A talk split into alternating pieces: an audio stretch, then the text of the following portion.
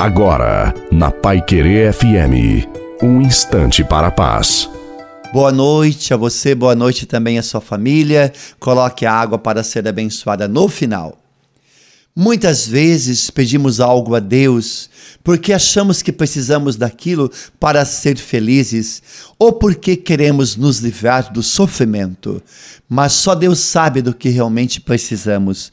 Por isso, comece a orar para que Deus faça a vontade dele sobre você. E caso você perceba que sua vida está tomando um rumo diferente, não se assuste. Deus está trabalhando para te dar algo melhor lá na frente.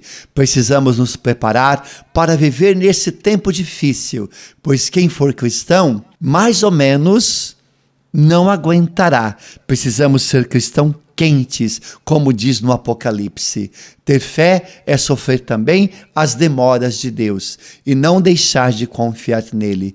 Portanto, que você continue orando, permaneça fiel, confia no Senhor, porque Deus vai te honrar pela sua fidelidade.